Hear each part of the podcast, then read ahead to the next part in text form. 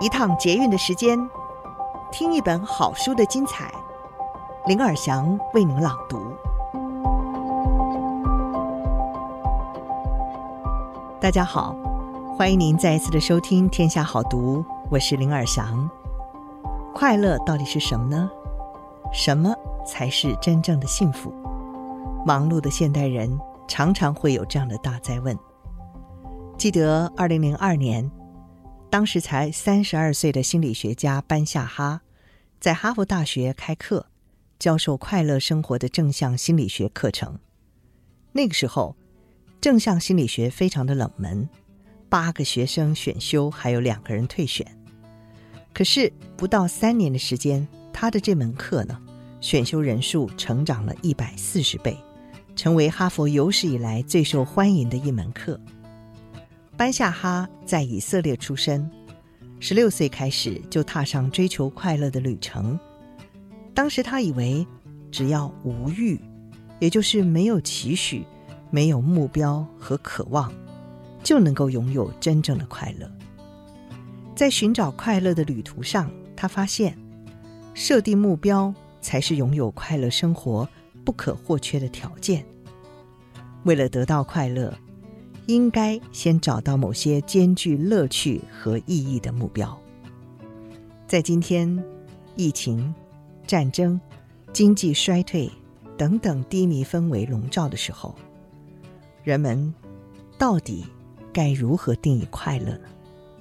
所以今天好读，特别想跟您分享的这个书斋，这也是班夏哈日前接受《天下》杂志专访的时候谈到了他对快乐的定义。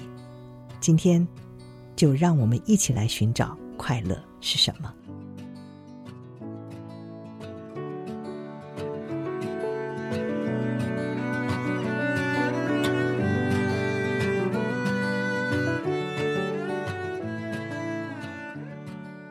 我对快乐的定义是，能够从生活中体会到乐趣和意义的一种感受。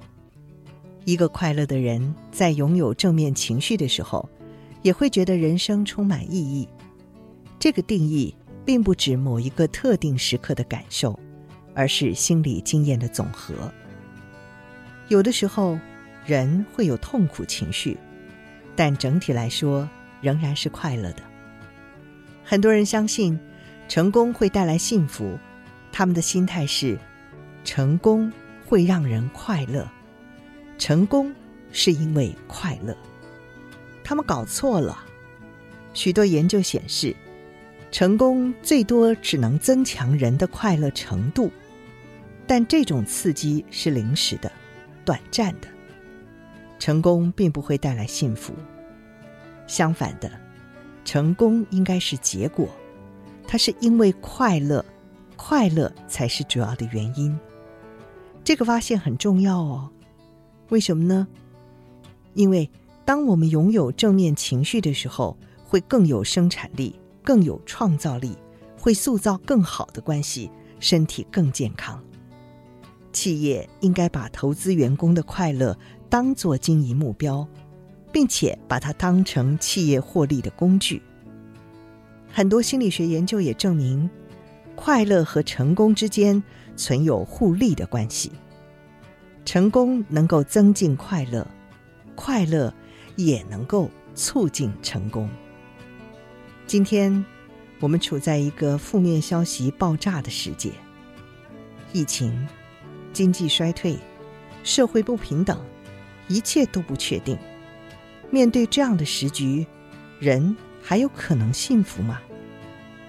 其实，在困境中，人仍然可以快乐的。方法就是。保持积极的态度。许多人说，该发生的事情总会发生，这种态度太被动了。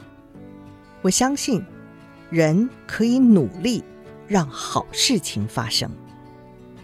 成长不一定都从好的经验而来，有些成长是从我们经历的失败和磨难来的。我们如何面对负面经验，从中学习？这才是最重要的。丘吉尔曾说：“悲观的人在每个机会中看到困难，乐观的人在每个困难中看到机会。丘吉尔就是因为专注正面情绪，才让国家复苏，并且让在挫败边缘的世界重获自由。不论是在战争或经济危机中，保持积极正面，这是脱离困境必要的方法。快乐其实是需要学习的。想过快乐的生活，我有以下几点建议：第一，容许自己有情绪。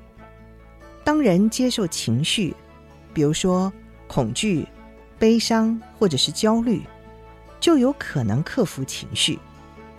拒绝情绪，不管是正面或负面的，只会带来挫折和不快乐。我们常常以为有价值的人生就是不要有不愉快。经历痛苦的时候，我们会认为一定是自己有问题。事实上，如果不经历悲伤或焦虑才有问题呢？容许自己有情绪，才可能敞开自我，接受正面情绪。第二个建议是，快乐是兼具享乐和意义。不管是在工作或家庭，从事对个人重要又有乐趣的活动，才是快乐的推进器。确认每一周都有让你同时觉得愉快和有意义的时间，有一两个小时这种经验，会增进一天的生活品质，甚至是一整个星期。第三，快乐来自我们的心理状态，而不是身份。或者是银行存款，除了极端状况，幸福的程度取决于我们关注什么，以及对外在事件的诠释。比如说，看一瓶水，你是看到没有水的部分，还是有水的部分呢？你认为失败是灾难，或者是学习的机会呢？第四个建议：化繁为简。我们啊，其实都太忙了。现在越来越少的时间挤进更多的活动，量会影响到值。为了做更多，会牺牲快乐。第五，身心同样重要。身体做什么都会影响心灵。规律的运动、适当的睡眠、健康的饮食习惯，会带来身心健康。第六，只要有机会就要表达感激。我们常常以为凡事都理所当然，要学习感谢，品尝生命的美好事物，从人到食物，从自然到一个微笑。第七个建议是：快乐的指标之一是和我们关心的以及关心我们的人多相处。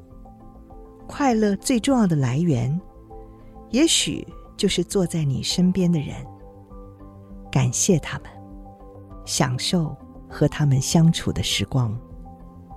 以上书摘摘自《更快乐》，哈佛最受欢迎的一堂课，作者是哈佛最受欢迎的人生导师塔尔班夏哈，由天下杂志出版。